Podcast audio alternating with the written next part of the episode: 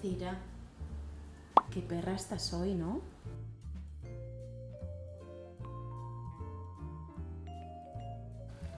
Hoy hace un día de perros, ¿eh, Jade?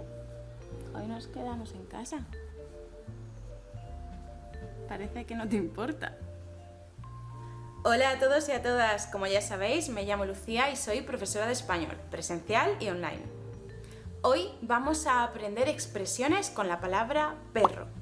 Como hay un montón, muy interesantes y muy comunes, en otro momento haremos más vídeos con más expresiones y refranes con la palabra perro. Hoy vamos a ver algunas. La primera. Hoy hace un día de perros, ¿eh? Hacer un día de perros. En su origen está relacionado con las constelaciones y con los días de más calor, pero en la actualidad ha variado su significado. ¿Por qué? Primero, pensemos qué hacen los perros durante el día porque la expresión dice un día de perros. Están casi siempre tumbados sin hacer nada, ¿no? Pues en un día de perros para las personas, para nosotros, pasa eso, que no podemos hacer casi nada. Pero no por nuestra culpa, sino por el tiempo. Es decir, hacer un día de perros significa que hace mal tiempo. Como decía, la expresión antes se refería a los días en que hace más calor. O sea, los que nos dejan como a perros agotados que se tienen que poner en la sombra para poder respirar. Pero en la actualidad, cuando decimos que hace un día de perro, es porque está lloviendo muchísimo, porque hay tormentas, porque hace mucho viento o mucho frío, etc. En otras palabras, es un día que nos obliga a quedarnos en casa. Y por eso, en definitiva, es una expresión negativa. La segunda. Tener perras. Tengo dos perras. Una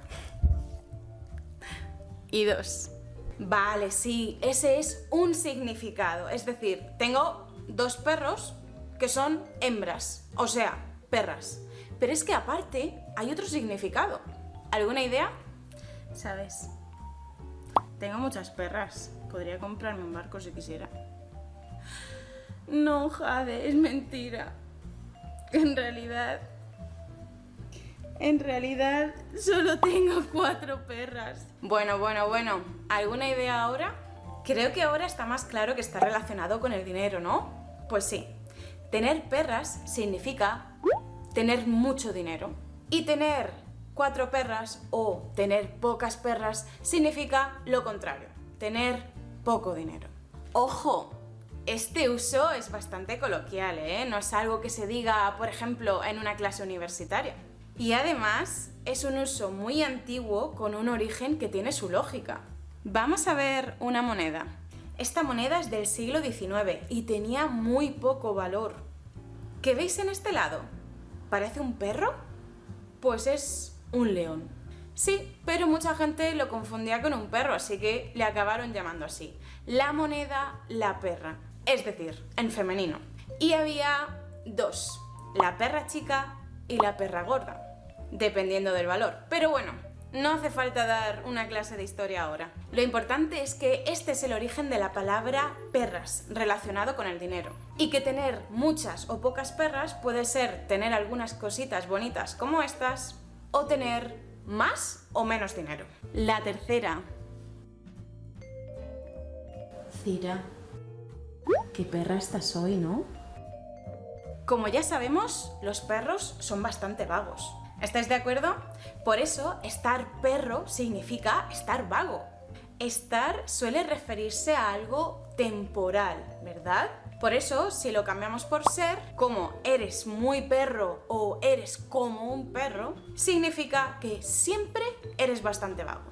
Por ejemplo,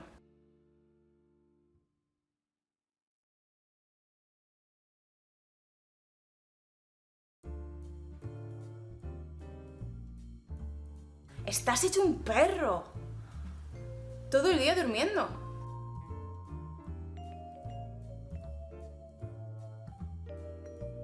¿Qué perra estás? ¿Hoy no te has movido del sofá?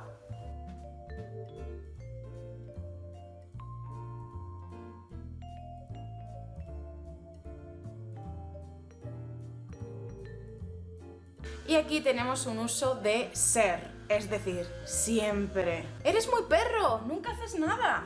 Todos los días en el sofá. Ahora bien, cuidado.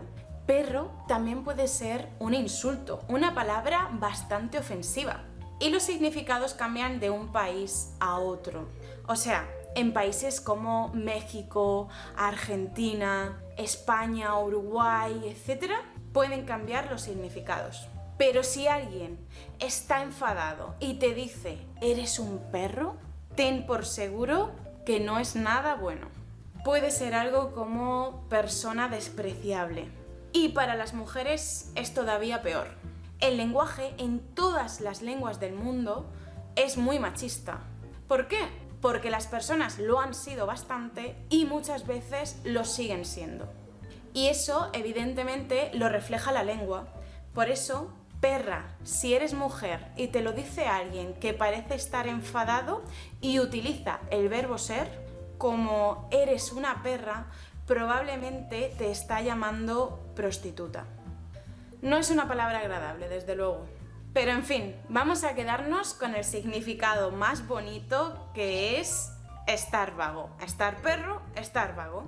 Y es el más común, no os preocupéis, podéis utilizarlo con total normalidad siempre dentro de contextos de confianza, por ejemplo, con vuestros amigos o con familiares. Ay, qué perra estoy. Ahora tengo dos preguntas para ti. La primera, ¿hoy ha hecho un día de perros en tu ciudad? La segunda, ¿conoces más expresiones con perro en español? No te olvides de que tienes la transcripción del vídeo, de este vídeo y de todos los demás en la página rql.com y de que también allí puedes encontrar actividades para practicar tu español. Nos vemos muy pronto. Chao.